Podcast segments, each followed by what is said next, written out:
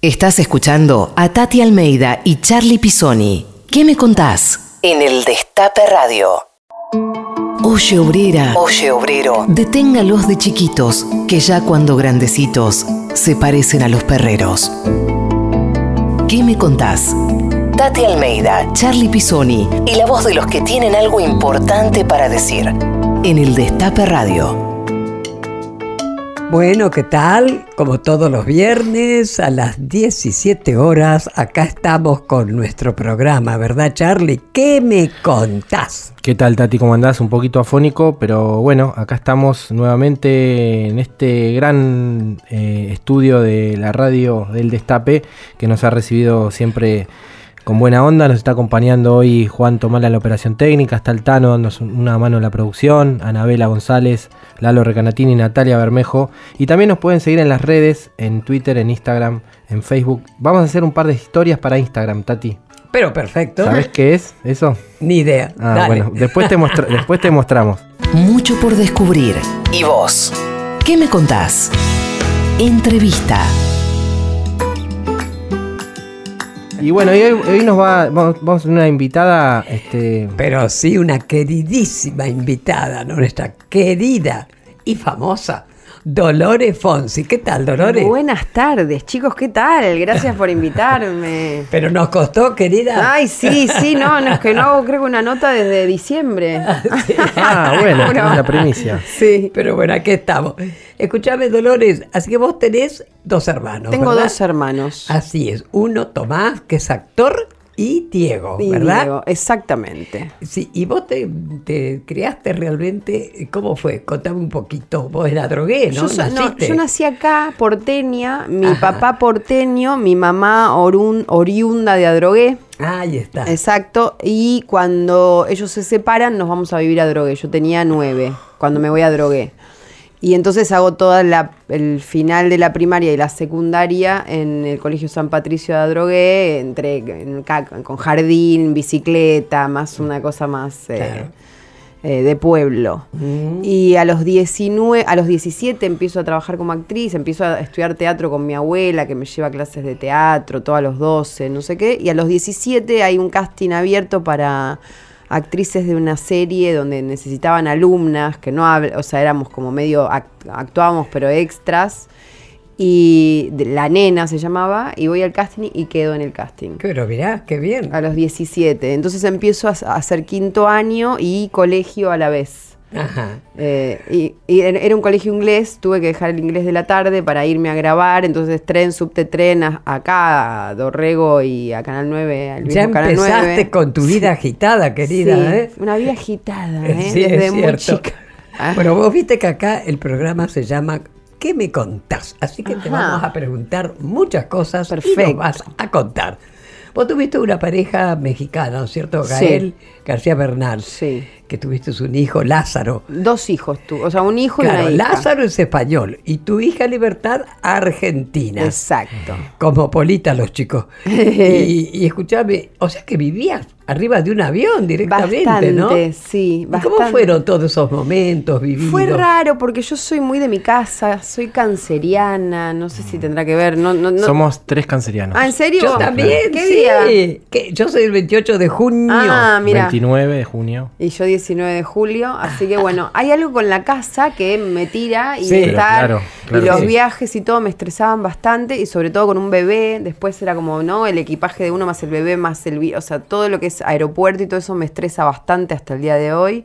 Así que en ese momento era lindo como conocer el mundo, pero por otro lado eh, deseaba constantemente quedarme en un lugar. Sí, en un momento fue inevitable. Ya después de la segunda niña, eh, ya me quedé en Argentina y bueno, ya me separé y ya pude quedarme, digamos. Pero ese, el, primer momento fue, lo vivo como, como algo, creo que es fundamental conocer el mundo, creo que está bueno recorrer y saber de qué se tratan, ¿no? Otras eh, sociedades, otros pueblos, otras comidas, de todo. Todo. Pero siempre me gusta volver, la verdad que...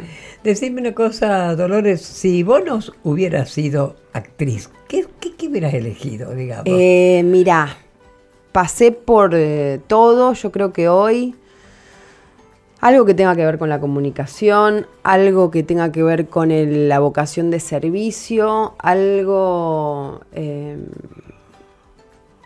por ahí hoy te podría decir más que, tenga que ver con la política, pero porque me doy cuenta que ahora, ¿no? Que es necesario en la política em, como personas que pongan... Que se involucren. Sí, que se involucren y pongan el cuerpo de la manera que puedan.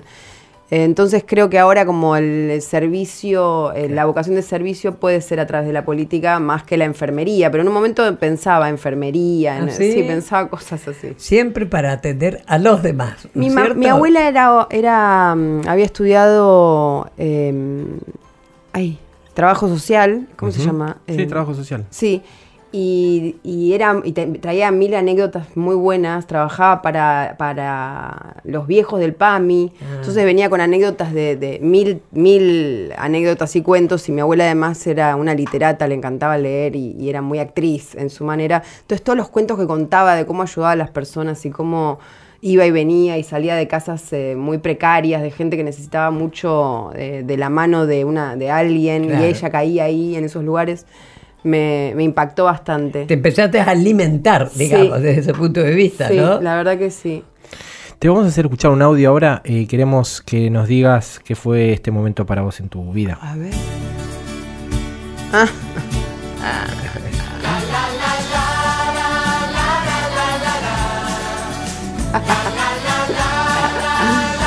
Bueno, pasaron más de 20 años, debo decir. más de 20 Verano del 98, 21 años, ¿no? Sí.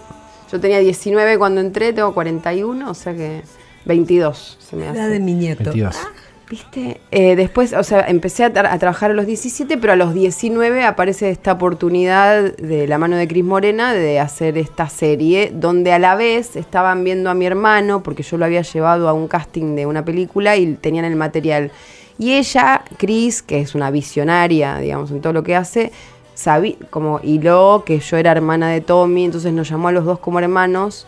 Y fueron dos años como de una, como, como de, participar de algo medio escolar, de alguna manera, y de sentirte protegido por, eh, por, no sé, o sea, era trabajar, pero a la vez en un grupo de, jóvenes, fue muy divertido, fue aprender mucho también eh, eh, con respecto a actuación. Yo ya estudiaba con Gandolfo, que era para mí mi gran maestro que me cambió mucho todo y la perspectiva de la actuación y de la vida en general. Y yo ya estaba ahí y, y podía usar esa plataforma que era Verano del 98 para poder experimentar eh, eso, cómo actuar, qué hacer, cómo, cómo ir. Eh. Y a los dos años de verano, que duró tres, me fui a hacer Plata Quemada, que fue...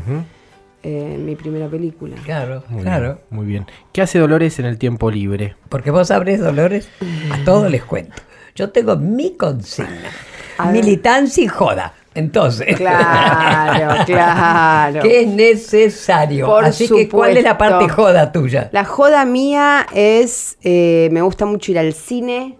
Me gusta mucho ir al cine, me gusta mucho ir a comer. Hay mucho ahora que estamos en un momento muy complejo, pero hay mucho movimiento eh, culinario de gente joven que pone unos pequeños restaurantes con recetas, o sea, como que... y me gusta mucho investigar esos restaurantes. Voy con mi novio que también le interesa y vamos como testeando esta gente. ¿En casas? Eh, este, no, en casas o en restaurantes pequeños. Acá cerca hay uno, pero hay como Anafes, uno, Ajonero, toda gente que, le interesa investigar y experimentar con la comida.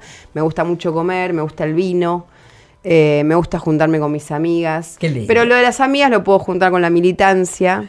Claro, pero es necesario, es necesario. Bueno, justamente, así como hablamos de la joda, ¿cuándo nació tu militancia? ¿Cómo? ¿De qué manera? Eh, mira, creo que, que claramente con, con el, cuando se abre el debate en diputados, ahí hubo ya como una necesidad más imperiosa de poner el cuerpo de manera concreta y era, bueno, se abre el debate en diputados, hay que aprovechar esta oportunidad y ahí fue... El debate sobre el aborto. Claro, ah, el debate sobre el aborto. No, fue muy reciente, digamos. Claro. Eh, ¿Qué te puedo decir? O sea, eh, siempre, siempre tuve como empatía, obviamente por el ser humano, ¿no? Y mm. en general... Eh, mi familia, que es más conservadora, siempre tuve como un, eh, un, espejo que me devolvía algo que no que yo intentaba cambiar. Pero la militancia, militancia, la verdad la conozco de la mano de actrices argentinas con actrices que están dentro de la colectiva, que son militantes de otros partidos políticos, o sea, de partidos en general, pero que eso no impide que, nos enseñen a las que no habíamos militado nunca. ¿Qué te parece? Y ahora ya, está, ya estoy, cuando no trabajo, por ejemplo, em, voy a, a charlas sobre filosofía marxista, después hacemos un taller sobre la mujer y la opresión, ayer tuvimos una charla, digamos, eh, trato de como de interiorizarme un poco en en las bases de la cuestión para después poder eh, hablar con un poco más de dignidad. más fundamento, claro. Y decime una cosa, ¿cómo te cambió la vida con el macrismo después de esos 12 años, ¿no es cierto?, que tuvimos. En principio me choqueó muchísimo la victoria del macrismo. No me lo mm. esperaba para nada. Fue realmente, realmente una sorpresa enorme. Ese mismo día, creo a las 3 de la tarde, un domingo, no me olvido más, una amiga periodista dice, eh, gana esta persona. Mm. Y yo no lo podía creer, no me entraba en el cuerpo, la verdad. Eh, y después, la verdad, también eh, como eh, ser oposición es más fácil, de alguna manera, porque uno puede criticar a, ¿no? al aire, y, pero hay...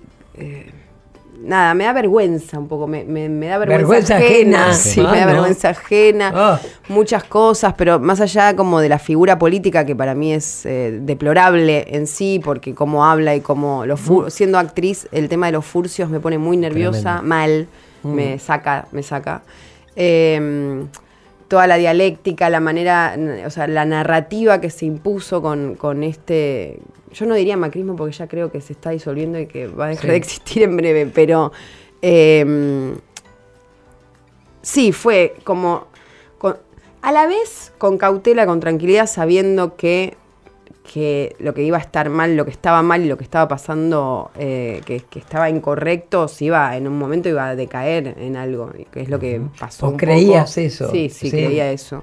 Eh, a la vez pensaba o pienso que si en octubre ganasen, que no va a pasar, eh, ya se pondría muy peludo el tema, no sé. Mm, callate, Cruz Diablo. No, por eso hago estos gestos así cabalísticos. Estoy llena de amuletos, todo. Me estoy tocando algunas cosas. Sí, sí, sí, hay que tocarse. Eh, eh, eh, Dolores, vamos a escuchar un tema de música que elegiste vos, a Juana Molina. ¿Te gusta, Juana?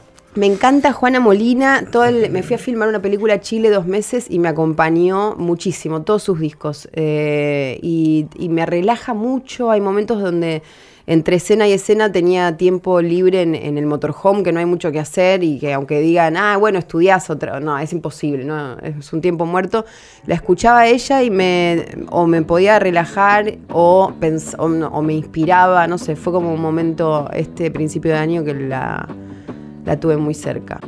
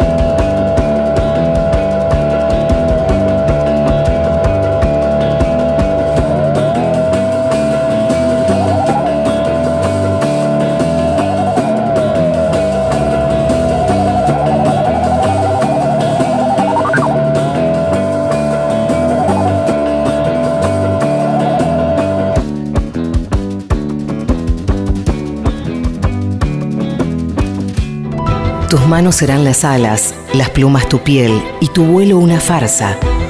Pero recuerda, Paloma, que tal vez mañana, al despertar, dejes de volar y comiences a hablar. Alejandro Almeida. Mucho para decir. ¿Qué me contás? En el Destape Radio. Bueno, seguimos en este que me contás de viernes. Eh, nos visita Dolores Fonsi. Y te queríamos preguntar, Dolores, eh, ¿cómo eh, en estos momentos de construcción de los varones educás a tus hijos y qué cosas te enseñan ellos a vos con respecto a, a la construcción? es una buena pregunta. Em, es un momento complicado para los hombres, la verdad. O sea, bueno, para todos, porque todos venimos de una desigualdad tan grande que es muy difícil como equiparar, ¿viste? Se va desfasando para un lado para otro, eh, se pone muy irascible de repente para un lado o para otro, la olla como a presión, ¿no? En un momento iba, tenía que, se tenía, tenía que abrirse. Eh, y tengo un hijo de 10 y una hija de 8 y y ellos me enseñan muchísimo, ¿viste? Vienen con una información ya desde el colegio, obviamente depende de qué colegio los mandes, si, si practicas alguna religión o algo, eh, cosa que yo no hago y el colegio además me encanta, es muy afín a mis pensamientos. Em, pero ellos solo se, se regulan, no sé, como mi hija... Mi hija el otro día me dice, ¿por qué se les dice padres a los padres? Y yo mm. me quedo ¿por qué no madres? congelada. Sí, ¿por qué padres? Si es un padre y una madre. Ah, y ¿A quién salió? y yo le digo, eh, fue un acuerdo, habrá sido un acuerdo en algún momento. Yo les voy a empezar a decir madres a mis padres. Bueno, y que me parece, me parece bárbaro. Eh, o si no, cosas me dice, me compraste una funda de, de una cosa de deporte fucsia, mamá. ¿Qué colores había? Y yo, ay, bueno, había negro, azul, verde. Y me compraste fucsia, bosque, con el feminismo, no sé qué, tiene ocho. Digo, si querés la vamos a cambiar, si querés la vamos a cambiar. No, no, está bien, está bien fucsia. Como que bueno, viste, van entrando y saliendo y, se regulan a sí mismos con esto de... Ahora es difícil, ¿eh? Porque también por ahí llega un momento que tendrás que ponerle un poquito de EPA. No, eso sí, pero me parece muy importante que el tema del cuerpo y lo, y lo ah, privado y lo personal y, el, y sobre todo para el hombre y la mujer, ¿no? Como para que, o sea, que, mucha información. Yo me preguntan algo y yo contesto la verdad. Eh, Exacto. Sin ningún eh, cuentito de hadas, digamos. ¿Estuvieron en alguna marcha, en alguna movilización? No, no, vinieron. Pero, ah, no, fueron eh, al, pero al, a la marcha del orgullo con unos ah, amigos, estaban fascinados. Fue la, fue la niña al, a la marcha del orgullo, fascinados. Y después no, oh, me acompaña, no me acuerdo, fui, no me acuerdo. ¿Vos pensás, mi querida, que el teatro, el cine, la televisión, digamos, transmite a la gente eh, lo que está pasando hoy en día? Es como que son capaces de ellos transmitir en su actuación, en, lo que sea, ¿no? Desde el punto de vista creo que los artistas que me interesan son esos, son los que justamente relatan la época de una manera em, como sea, que se, se, dejan atravesar por la época, ¿no? El otro día escuché el disco nuevo de Fito, que todavía no salió, pero lo escuché y es un, es un artista que, que está conectado con la realidad, que habla de lo que pasa con, con, con arte, digamos, obviamente no es que te baja línea constante, pero son temas que, que, te, que te gustan y te interpelan, pero además sobre todo porque hablan de la época y esos son los mi, Santiago Mitre, director de La Patota La Cordillera, que es mi, compañero, eh, si, si, hay algo que me gusta de él, más allá de su, de su técnica o teoría que tiene, porque estudió y tal, y sabe lo que quiere, cómo, me gusta porque lo que cuenta, las películas que, que pone en, en, escena son películas que, que dejan en evidencia ciertas cosas de la época que, que nos ponen en problemas o que nos hacen pensar de alguna manera, ¿no? Como que me gustan esos artistas. No sé si la tele está en esa línea, la tele, ya no sé ni qué es la tele, ¿qué hay en la tele? No veo tele. Eh, pero las películas del, en el cine, o sea, me gustan los artistas que incomodan un poco. Eh, sí. Que con el teatro ocurre. Pasa. El teatro argentino es espectacular, es, de lo mejor que hay. Bueno, Dolores, recién dijiste que, que si no hubiera sido actriz, quizás te hubiera gustado este eh, encarar una carrera política y demás. Hace muy poquito eh, te ofrecieron ser vicejefa de gobierno. Sí. ¿no? Eh, supongamos que hubieras aceptado, ¿no? Supongamos que en octubre hubieses ganado. Supongamos que en octubre hubieses ganado y, en, y, el, y el 10 de diciembre asumías como vicejefa de gobierno. Ponele un hipotético sueño, ¿no? ¿Qué, ¿Cuáles hubieran sido las primeras medidas de Dolores Fonsi como vicejefa de gobierno? Yo creo que por suerte eh, el equipo que está ahora postulado eh, tiene muy claro lo que va a hacer y, mm, todo lo que ya sabemos, ¿no? Como que recuperar muchas cosas que se han perdido con respecto a la cultura, la educación, eh, bueno, el aborto, por supuesto. diría que primero que nada legalizaría la Igual la vicejefa de gobierno no tiene ese poder. No tiene ese poder. No tiene ese poder. Pero bueno, puede hacer otras cosas. No, la vicejefa regula las reuniones entre legisladores, es más como una maestra. Preside la legislatura. Sí, preside la legislatura y, puede. Bueno, pero puede impulsar Sí, puede impulsar. Sí, vale. Sí. Claro. Una musiquita vamos a escuchar. Sí, vamos a escuchar otro tema eh, que eligió Dolores, que es de Nico. Contanos quién es Nico. Nico es una integrante en su momento de Velvet Underground, una mujer em, rubia, eh, muy alta, muy grandota, que tenía una voz muy particular. Eh, que era parte de esta de este grupo así como Andy Warholescos que estaba Lou Reed, John Cale, y ella estaba y le, produjeron un disco que es este disco que no sé, eh, Chelsea Girl, que, es muy bueno. Y ella canta con una particularidad en la voz muy, mm. muy genial, era adicta a la heroína y tenía algo como medio Chet Baker, medio Janis Joplin, como una voz abierta. Em, que representa ese disco mucho mi, mi momento cuando me mudo sola, 19-20, un momento cuando yo me como sí, cuando me desprendo, digamos, del, del, grupo familiar establecido para armar mi propia familia de amigos, eh, compañeros, etcétera, y eh, estábamos muy. experimentábamos muchísimo con todos estos genios que después hacían discos solos y todo.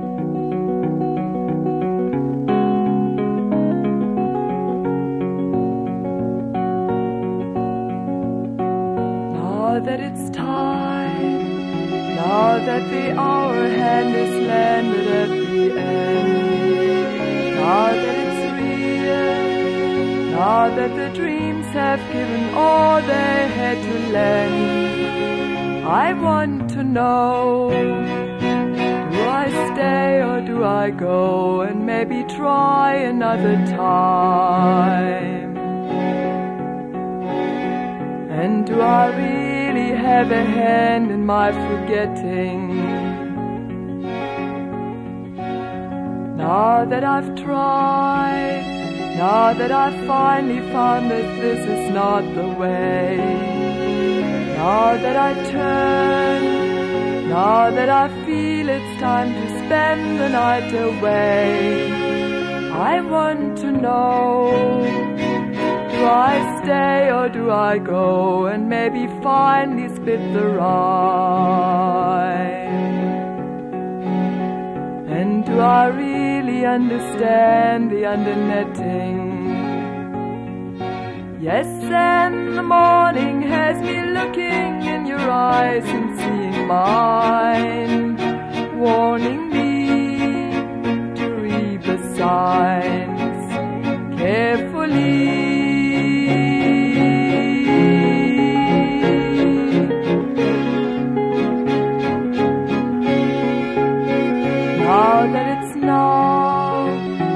That the candle's falling smaller in my mind. Now that it's here. Now that I'm almost not so very far behind. I want to know. Do I stay or do I go and maybe fall another side? And do I really have a song that I can ride on. Now that I can, now that it's easy, ever easy all around. Now that I'm near, now that I'm falling to the sunlight center sound. I want to know know. Do I stay or do I go? And do I have to do just one? And can I choose again if I should lose the reason? Yes, and the morning has me looking in your eyes and seeing mine, warning me to read the signs more carefully.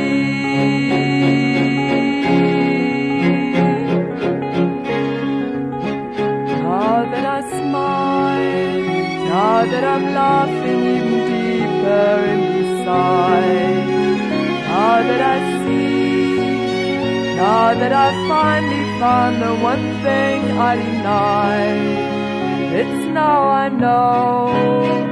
But do I stay or do I go? And it is finally I decide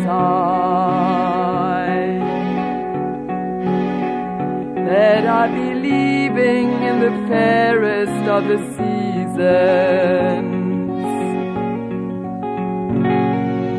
He visto hoy a esa gente que no sabe que el hombre no vale por su color, sino por lo que siente. Escuchar, preguntar, decir. Tati Almeida y Charlie Pisoni. ¿Qué me contás? Continuamos entonces hoy, viernes, a las 17 horas con nuestro programa ¿Qué me contás? Y me vas a seguir contando. Decime, ¿qué, qué, importancia vos pensás que tuvo el rol de una mujer como Cristina, ¿no es cierto?, con el empoderamiento de la mujer y en el fortalecimiento, ¿no es cierto?, del movimiento feminista. ¿Cómo fue? Eh, ¿Cómo muy complejo. Yo me acuerdo que cuando ganó Néstor, yo tenía 24. 24 por ahí. Y me acuerdo de una celebración que, era como de una, de una memoria colectiva, que no me pertenecía a mí de lleno, porque, porque no me había pasado, o sea, como que me había pasado por, el costado la historia, ¿no? Pero cuando ganó Néstor hubo una, sensación, eso, de una celebración extraña donde por primera vez, me acuerdo igual cuando ganó Alfonsín, pero era muy niña. Y el festejo era como, bueno, era como una cosa que no me olvido, eran, o sea, pero son mm. imágenes, ¿no? Ya cuando ganó Néstor era, había algo como una celebración más de una conciencia, de una conciencia, que, que, ¿no? Que amigas mías, hijas de, de, personas desaparecidas que se habían ido a vivir a otros países con las tías o con, ¿no? Como, de hecho yo estaba visitando una amiga eh, que, que, que vive en Los Ángeles hasta el día de hoy, que era hija... Eh, de un, de un hombre desaparecido. Y estábamos ahí y fue como una sensación de algo empieza a darse vuelta de una manera... Mm. con el discurso, estaban escuchando el discurso. Sí, con el discurso y, con, como, y se empieza... Y algo se, se vibraba como en la historia de la Argentina, más que nada, ¿no?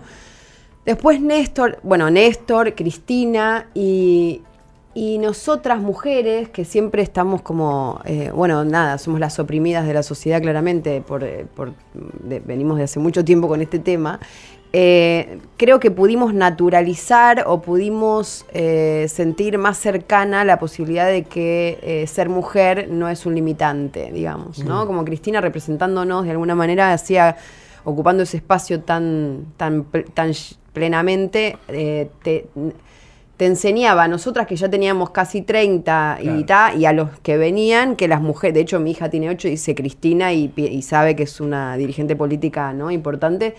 Eh, entonces ya las generaciones que vienen ya vienen con esa información de naturalizar que una mujer puede llegar al poder y que puede cambiar las cosas de alguna manera. Totalmente, totalmente. Entonces, eh, nada, me parece fundamental en la historia de la Argentina en la historia del feminismo que una mujer sea presidente.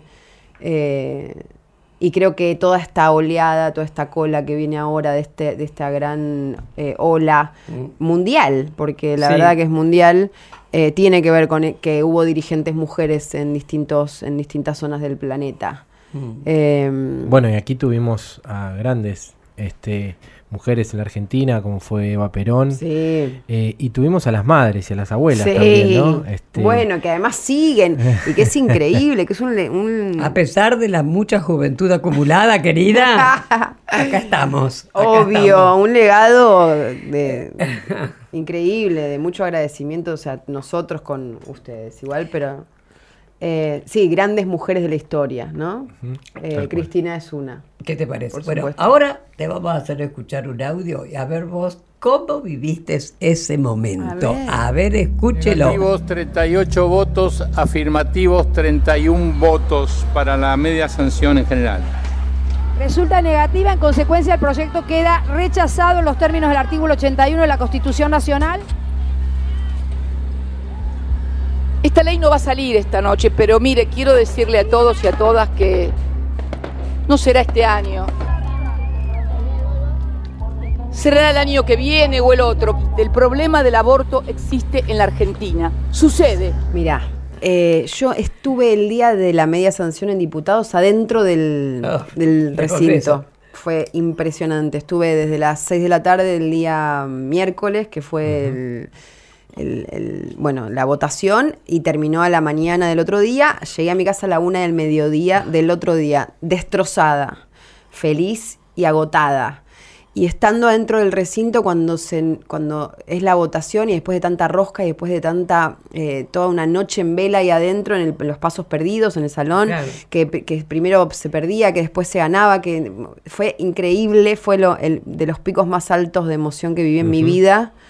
Eh, por eso puedo hablar ahora de que hay algo de la política que me interesa, porque fue realmente muy, eh, muy emocionante a todo nivel y entender que uno lo que hace, lo que, cómo comunica. Yo a las 7 de la mañana se prendieron las cámaras y me puse a hablar con todos los medios diciendo el presidente que está dormido, está dormido. Después, bueno, sabemos hasta el día de hoy que le gusta mucho dormir. Eh, eh, como algo de, poner en acción y en palabra y tener, y, tener un espacio de responsabilidad, representatividad política, sea el que fuere, el mío mínimo, porque soy actriz, digamos, pero tomándome ese rol con responsabilidad, fue de los momentos más épicos que viví en mi vida. Después cuando fue senadores, el escenario cambió completamente, no nos dejaron entrar, no, entró nadie, nadie, estaba todo copado por eh, gente del evangelismo y de lobbies políticos que tenían que ver con sí, con la plata y que mueve todo. No pudimos entrar ni nosotros, ni, ni siquiera las diputadas los diputados firmantes de la ley en media sanción, o sea, ni los diputados. Y estaba copado todo el, Senado por gente que, o sea, claramente estaba ya perdida la... Claro esa media sanción. Y estuvimos ahí, pero era claro, o sea, lo vivimos de una manera mm, distinta, estábamos afuera. A la vez, esta coincidencia de que cada vez que pasa un, hecho histórico de, esta, de estas características hace un frío demoledor en la calle, ¿no? El día de la media sanción en diputados igual sobrevivimos porque obviamente estuvimos ese momento de los 131 votos, no sé qué, que yo estaba adentro y grité. Claro. Yo estaba parte del lado de los contrarios porque no había lugar y me metí al final y, estaba festejando en el medio de los celestes, sí, en, la cancha de River, sí. ahí estaba yo gritando, vestida de verde entera. Eh, fue ese momento increíble y, hubo como una esperanza las semanas siguientes, porque hubo como movimientos de ciertos políticos que quisieron oportunarse del momento y decir, saquemos la hora, la ley, la sacamos ya. Eh, que más que nada querían como aliarse con, ¿no? Como con mujeres que estaban dentro del movimiento, pero que eran movidas de política, que yo después entiendo en el tiempo. Eh, mm. después se pasa lo del Senado y ahí bueno. Pero igual eh, ahora con este nuevo, con esta nueva perspectiva de un horizonte más eh, hay un horizonte. sí, más, más responsable y esperanzador con, con, los, con todos, siento que, es inminente. O sea. Yo creo que sí. Sí. ¿Cómo imaginás el movimiento de mujeres de aquí en adelante? Creo que sí, eh, es tan particular y único el movimiento de mujeres como cada mujer que lo integra. Entonces es, eh, no sé, siento que es imparable, imponente, que, no hay vuelta atrás eh, y que a la vez estamos aprendiendo constantemente cómo unir las fuerzas, cómo que eso no traiga, viste, cómo limar asperezas, cómo hacer que eso construya, digamos. Siento que es un gran momento de aprendizaje y reflexión, no solo para los hombres que están como en una medio de, que no, no, entienden cómo correrse o cómo ponerse en el lugar de hombre, qué ser hombre hoy, qué ser mujer hoy. Eh, siento que todos estamos en un momento de, reflexión constante y de aprendizaje, eh, pero que nunca hay que perder de vista que lo que importa es eh, justamente el bien común, ¿no? Los derechos que hacen mejor a las sociedades y que... Y ya me perdí, pero, lo lograremos. bueno, justamente, que, viste que Alberto Fernández en varias oportunidades ha dicho con mucha precisión que él tiene la decisión política de legalizar el aborto, ¿no es cierto? Entonces, ¿Qué te produce todo eso? Que, realmente esa batalla, pero y a cómo la han hecho y la siguen haciendo, ¿no es cierto? Que el movimiento de mujeres fue la que dio esa batalla, ¿no es cierto? Que realmente puedan conquistar esa victoria. ¿Qué te produce? Mira, me produce un poco de todo, pero por otro lado es como eh, venimos creyendo fábulas que nos hacen creer, como si un político dijese que, va a legalizar el aborto, eso lo va a tirar atrás eh, en, las encuestas o en lo que sea, y cómo te das cuenta que finalmente no, que el bien común lo queremos todos, todas que, estamos todos por eso, ¿no? Como, y que al final decir una verdad que tiene que ver con algo del sentido común, que es que el aborto existe, que es una cuestión de salud pública, que ya venimos repitiendo hace un montón.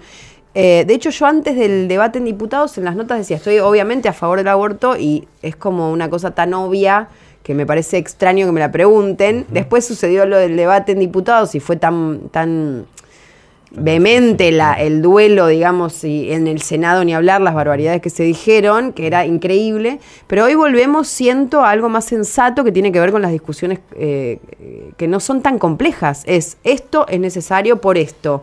Hay una realidad que hay que, que hay que que hay que acompañar. Bueno, ¿cómo se acompaña? Con los derechos humanos. Claro, bueno, justamente yo, en lo personal estoy hablando, ¿eh? Porque amo la vida, es que quiero la, ley del aborto legal y gratuito, por Dios. Porque amo la vida, justamente, ¿no es sí, es como una Por eso digo de la narrativa que usaba el, otro gobierno, estoy diciendo como si ya no existiese, el gobierno, el, macrismo, esa narrativa que usan medio fábula, medio. Em, eh, que se convierte en algo muy confuso, donde la gente tiene que elegir entre la vida o la muerte y creen que la vida es una cosa y la muerte es otra y que, nos, y que la gente que está a favor del aborto quiere matar gente, o sea, están locos. Entonces esa narrativa es lo que no podemos permitir que siga sucediendo. Totalmente. Vos sabés que algo muy, muy similar nos sucedió a nosotros cuando Néstor decidió anular las leyes de obediencia de vida y punto final, que justamente se cumple esta semana Ah. se cumplieron 16 eh, años de eso, em, cuando nos entregó la ESMA o cuando él decidió em, avanzar en la ley de matrimonio igualitario. Él llamó uno por uno a un montón de diputados que, mm. estaban indecisos, ¿no?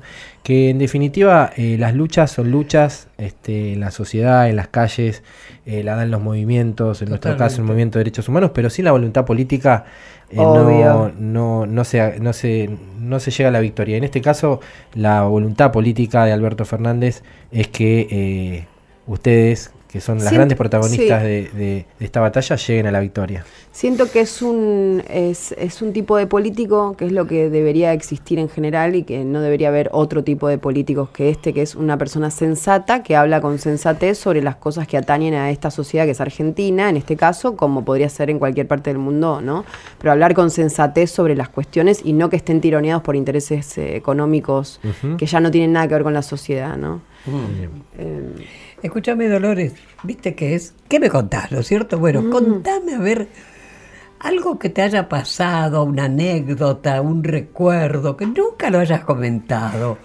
Sea, sea, no importa, cuando eras chica, ahora, el tema que sea. Algo, no sé, que por ahí tengamos la primicia. Pero qué primicia, a ver. Eh, Cualquier cosa que te haya pasado sea alegre o no alegre, sea divertido, qué sé yo, algo. A ver. Una anécdota de Anécdota, sí, sí. No, estoy muy atravesada por todo hoy día, ¿viste? Siento que están todos los, está todo puesto en una balanza muy compleja, desde los mandatos de maternidad, veo a mis amigas que deciden no tener hijos y empiezo a admirar mucho a las mujeres que deciden no seguir ese mandato de maternidad impuesto por una sociedad. O sea, sí entiendo que hay mujeres que tienen un deseo concreto.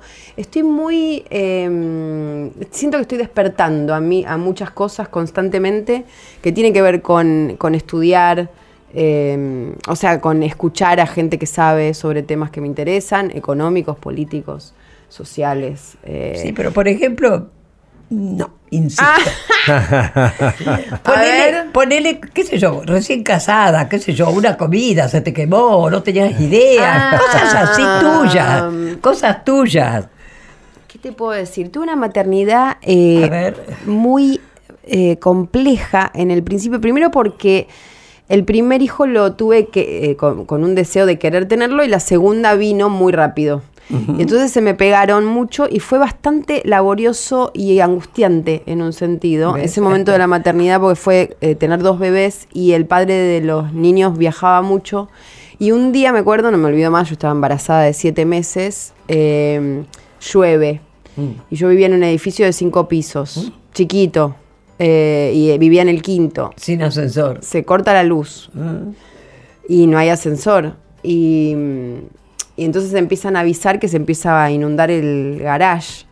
Y yo estaba sola, embarazada de siete, con un nene de dos años, o sea, no podía hacer nada. Dejé morir un auto, digamos. y se me murió la camioneta que era nueva, o sea, era usada, la compré usada, pero era nueva para mí y me duró creo que una semana. Ay, no, Dolores. pero y estando ahí arriba fue como, bueno, no, no puedo hacer nada, no puedo bajar los cinco pisos con esta panza, con el nene, no puedo y el auto quedó ahí, chau. Pero bueno, bueno, qué lindo. Deje morir un auto, podemos decir. Bueno, que para descanse. Escúchame, ¿qué tal? ¿Te gustó? Sí, me encantó. Tranquila, bien. Te admiro muchísimo, Tati, imagínate. te admiro. Nos encontramos una vez. sí, ¿te acordás? Dimos una charla. No la vi al final, pero sí, estuvo lindo. Ahí te conocí. Sí, ahí eh, conocimos. En la Sesma. Sí. En ese, sí, eh, sí. ¿Y qué puedo decir? Para mí es un honor que me invites, imagínate. y que hagas radio, que tengas esta pila, hay que seguirte en todas. Acá estamos con Charlie, justamente, y el equipo divino que tenemos. Y te agradecemos muchísimo, muchísimo.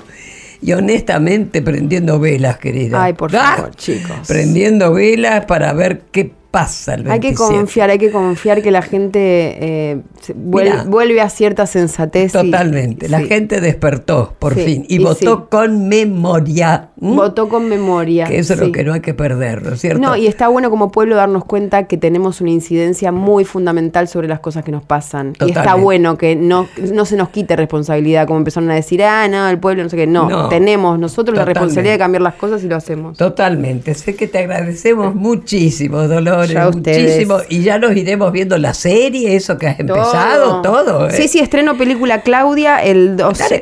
Sí, eso quiero decir. Estreno la película Claudia que se estrena el 12 de septiembre. Ajá. Estreno El Cambista que se estrena el 26 de septiembre. Después estrenaré otra que se llama Distancia de Rescate y después una serie y sí. Te va mal con este gobierno, ¿eh? Estamos viendo. bueno, gracias Dolores y nos vamos con otro tema que elegiste de Miss Bolivia. Se quema. Vamos con todo.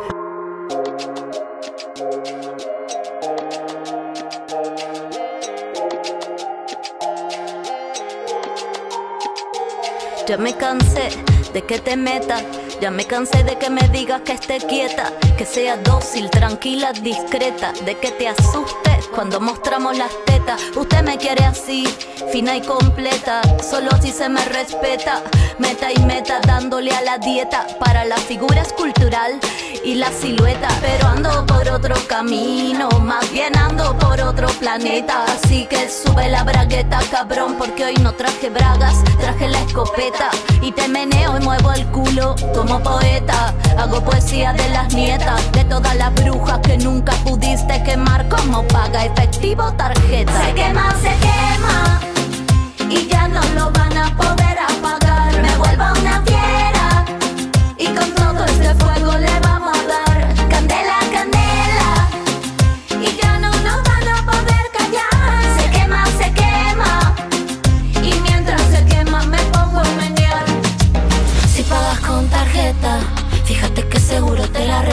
carpeta y no te va a alcanzar. No podrás pagar porque no estoy en venta. Si tienes cash y mi culo te tienta, piensas que soy cenicienta. Quieres intentar, yo te haré estallar, tus zapatos no me. Y ahora venimos con el ritmo que explota, con este fuego que me quema la boca y no podrás porque no estoy en venta. No, no.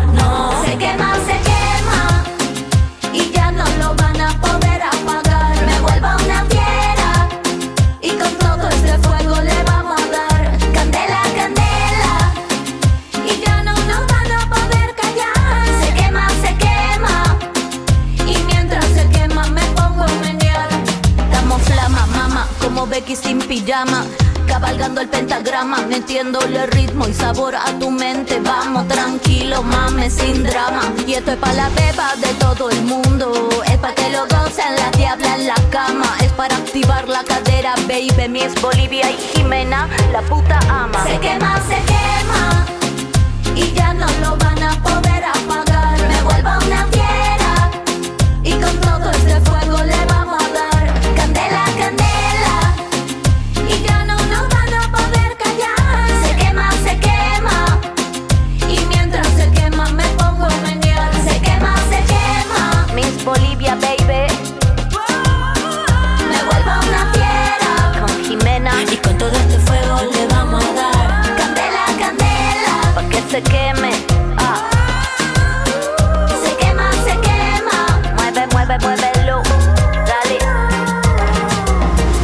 Estás escuchando a Tati Almeida y Charlie Pisoni. ¿Qué me contás? En el Destape Radio. Bueno, Tati, seguimos en este programa ¿Qué me contás? en esta nueva edición. Y ayer justo se cumplió un aniversario de un hecho que modificó la historia política y social de nuestro país. Hace 47 años, el 22 de agosto de 1972, se produjo la masacre de Trelew. el- el- lo que se, se dice como el inicio de, del terrorismo de Estado en, en Argentina, eh, que después prosiguió con la... la NUCE responsable, generar la Exacto. NUCE. querido, Después ¿eh? prosiguió el terrorismo de Estado con la AAA y finalmente ya eh, con el gobierno genocida, eh, la dictadura cívico-militar. ¿no? Y por eso eh, queríamos eh, recordarlos de maneras, charlando con una de las hijas de, de quien fue una de las personas que se fugó de esa cárcel de Trelew, eh, Raquel Camps. Pero antes de eso queríamos eh, escucharte a vos, Tati, eh, leyendo unas palabras que escribió tu hijo a muy poco tiempo de, de- esa masacre eh, y que forma parte de ese libro que estás presentando por todo el país, que es el libro Alejandro por siempre amor. Exactamente, bueno, sí, efectivamente, eh, son de las 24 poesías que yo encontré al día siguiente que lo desaparece Alejandro, ¿no? Bueno, y este libro que lo hemos presentado y lo seguimos presentando. Bueno, justamente una de las poesías es sobre Treleu. Y Alejandro, fíjate que en ese momento tenía 17 años. Y quiero contarles algo más. Esa poesía me la hizo leer Dualde cuando era el secretario de Derechos Humanos, que inauguramos el museo en el aeropuerto viejo, que de ahí salió el avión, lo que lograron fugarse, ¿no es cierto?, de la cárcel ese, ese, para esa época. Entonces me dijo, Tati, antes de entrar, antes de cortar la cinta, por favor, lee la poesía de Alejandro. Y Alejandro nos dice así, Treleu no ha sido aplastado, sino mira al pueblo cómo se está armando. Estos gritos que sienten no son de llantos, son gritos de guerra, son ruidos de fusiles que te están vengando. Estas bocas que gritan seguirán gritando. Estos fusiles que suenan seguirán sonando hasta que salpique en el mundo de los sordos la sangre guerrera de los revolucionarios. Treleu, revolucionario, no ha sido aplastado. Treleu, compañero, no ha sido olvidado. Treleu, hasta la victoria siempre, el pueblo está gritando. Esto escribió Ale. Tenía 17 años. Tati Almeida, Charlie Pisoni y la voz de los que tienen algo para decir. ¿Qué me contás? La igualdad es una construcción diaria. Panorama de Derechos Humanos en ¿Qué me contás? Bueno, Tati, seguimos hablando de Treleu después de escuchar este hermoso poema de Alejandro y estamos comunicados con Raquel, que es eh, la hija de Alberto Camps. Alberto es uno de los tres integrantes eh, que pudieron eh, fugar, participar, escaparse. pero que después fueron recapturados por la dictadura cívico-militar junto a, María Berger y a, René Aidar. y mm, estamos en comunicación con ella. Raquel, ¿nos escuchás? Hola, sí, ¿qué tal? Buenas tardes. Hola Tati, ¿cómo te va? La verdad que justo hoy me acordaba de ese día, lo que contabas recién cuando leíste el poema mm. de Alejandro, y lo busqué y lo publiqué en mi Facebook porque siempre lo tengo en mi memoria. Muchas gracias, querida, muchas gracias. Me acuerdo, me acuerdo de ese momento y se me quedó grabado ese poema y hoy justamente lo publiqué. Eh, así que nada, una emoción, la verdad. bárbaro, bárbaro. Bueno, Raquel, eh, contanos, eh, porque pasaron muchas cosas durante estos 47 años, ¿no? Desde la desesperanza hasta, eh, bueno, llegar un momento donde que se pueda llegar a, tener la posibilidad de reabrir la causa, la apertura de la causa finalmente, las condenas. ¿Cómo fue todo ese proceso que, viviste vos y, y, todos los familiares de las víctimas de Treleu? Bueno, la verdad que eh, digamos, fue impensado, ¿no? Creíamos, aunque nunca se bajaron los brazos, desde los familiares hasta los abogados, eh, jamás bajaron los brazos, pero realmente fue, diría yo, esa justicia tan necesaria la que uno como, como familiar, como víctima, como víctima, como sobreviviente también eh, anhela llegar siempre, ¿no? y, la verdad que los momentos del juicio ya en el 2012 fueron muy, muy emotivos, con muchísima esperanza de que, de que la justicia realmente, aunque sea después de tantos años, actúe. Eh, bueno, fue declarado lesa humanidad. Eh, y creo que fue también una bisagra, ¿no? Eh, o un puntapié, así como en el 72 la masacre fue el preámbulo de, de la dictadura Creo que el juicio por la masacre también fue eh, algo que marcó en la historia. Después de 40 años, poder sentarlos en el banquillo, poder escuchar los testimonios como si hubiera pasado ayer, fue realmente algo que necesitábamos los Impresionante, yo estuve allá, ¿te acordás? Sí, estuvimos, estuvimos juntos hasta ti, ¿te acordás? Sí, eh, eh, ese día, ese 15 ah. de octubre del 2012, se sentenció con, con prisión perpetua a tres de los responsables de la masacre de Treleu, Emilio del Real, Luis Sosa y Carlos Marandino. Em, y hay uno de ellos que todavía no ha sido juzgado porque está en Estados Unidos, que es eh, Roberto Bravo, ¿no? ¿Es así, Raquel? Sí, el, tiene pedido de extradición eh, y nunca lo han eh, enviado, eh, nunca lo han extraditado.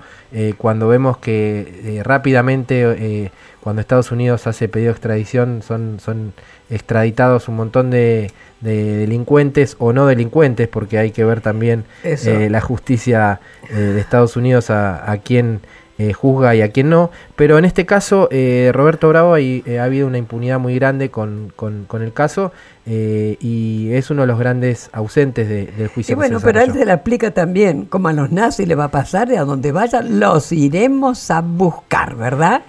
Verdad, verdad. Sí, Bravo es el gran el gran así impune que nos quedó, ¿no? La verdad que nosotros se pidió la extradición, está pedida, y en un escueto dictamen en un, tribunal de la Florida, porque él es ciudadano norteamericano y trabaja para el Pentágono, dijo que no se iba a extraditar porque ya habían sido amnistiados allá en el 73 y bueno. Eso eh, es nuestra nuestra tema pendiente, Bravo. Bravo que fue el que le dispara a mi padre, ¿no? Ah, justamente, justamente, Bravo, mira, no, no lo sabía eso. Escúchame, Raquel, decinos eh, cómo se recuerda hoy a los mártires de Treleu a 47 años. Bueno, yo siempre cuento y digo que para mí Treleu es muy especial, más allá de lo de lo sucedido, porque en el penal de Rawson se conocen mis padres, ¿no? Entonces, mm. siempre que voy allá o o, o, donde estoy cuento que si no hubiera sido por, por ello, no estaría acá, ¿no? Entonces, la verdad que para mí Trelew es, es una parte muy importante de mi vida y de mi historia, porque yo reconstruí mucho ahí, eh, no solamente de mis padres, sino de las convicciones que tenían eh, ellos y sus compañeros. Eh, para mí, eh, más allá de, del suceso, está su gente, el pueblo de Trelew, que siempre fue un pueblo muy solidario, con los familiares en aquella época, en mm. esa cárcel tan tan lejana, ¿no? Y, tanto calor que dieron, que dio la gente de, la ciudad, eh, también arriesgando sus vidas, porque después vino el trebuelazo y, y todo lo que pasó, pero eh, para mí el recuerdo de ellos, si bien eh, fue algo terrible, ¿no?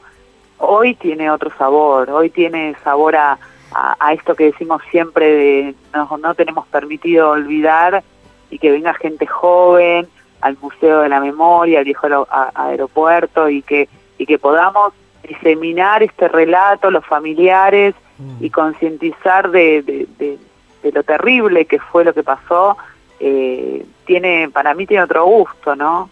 Por juicio también. tal cual. Bueno, Raquel, te mandamos un beso muy grande de este programa que me contás, que hacemos con Tati. Y bueno, festejamos eh, desde tanto dolor y tanta tristeza que tuvimos tanto tiempo, también todas las alegrías que hemos conseguido, como lo Yo también los saludo, un enorme abrazo, Tati. Gracias, mi querida bueno, nos estamos viendo seguramente. Por supuesto, y te imaginas el fuerte presente por todos ellos, ¿no? Por todos ellos, exactamente. Un besote enorme, mi querida. Un beso enorme, muchísimas gracias. Chao, chao. Muchas gracias. Bueno, como verán, hemos terminado un nuevo programa. ¿Qué me contás, verdad, Charlie? ¿Qué me contás, Tati? ¿Qué me conturcí? Bueno, justamente hasta entonces, hasta el próximo viernes a las 17 horas. Chau, chau. Hablar, escuchar, decir. ¿Qué me contás? Tati Almeida y Charlie Pisoni vuelven la próxima semana para darle voz a quienes tienen algo importante para decir. Tati Almeida, Charlie Pisoni y la voz de los que tienen algo para decir. ¿Qué me contás?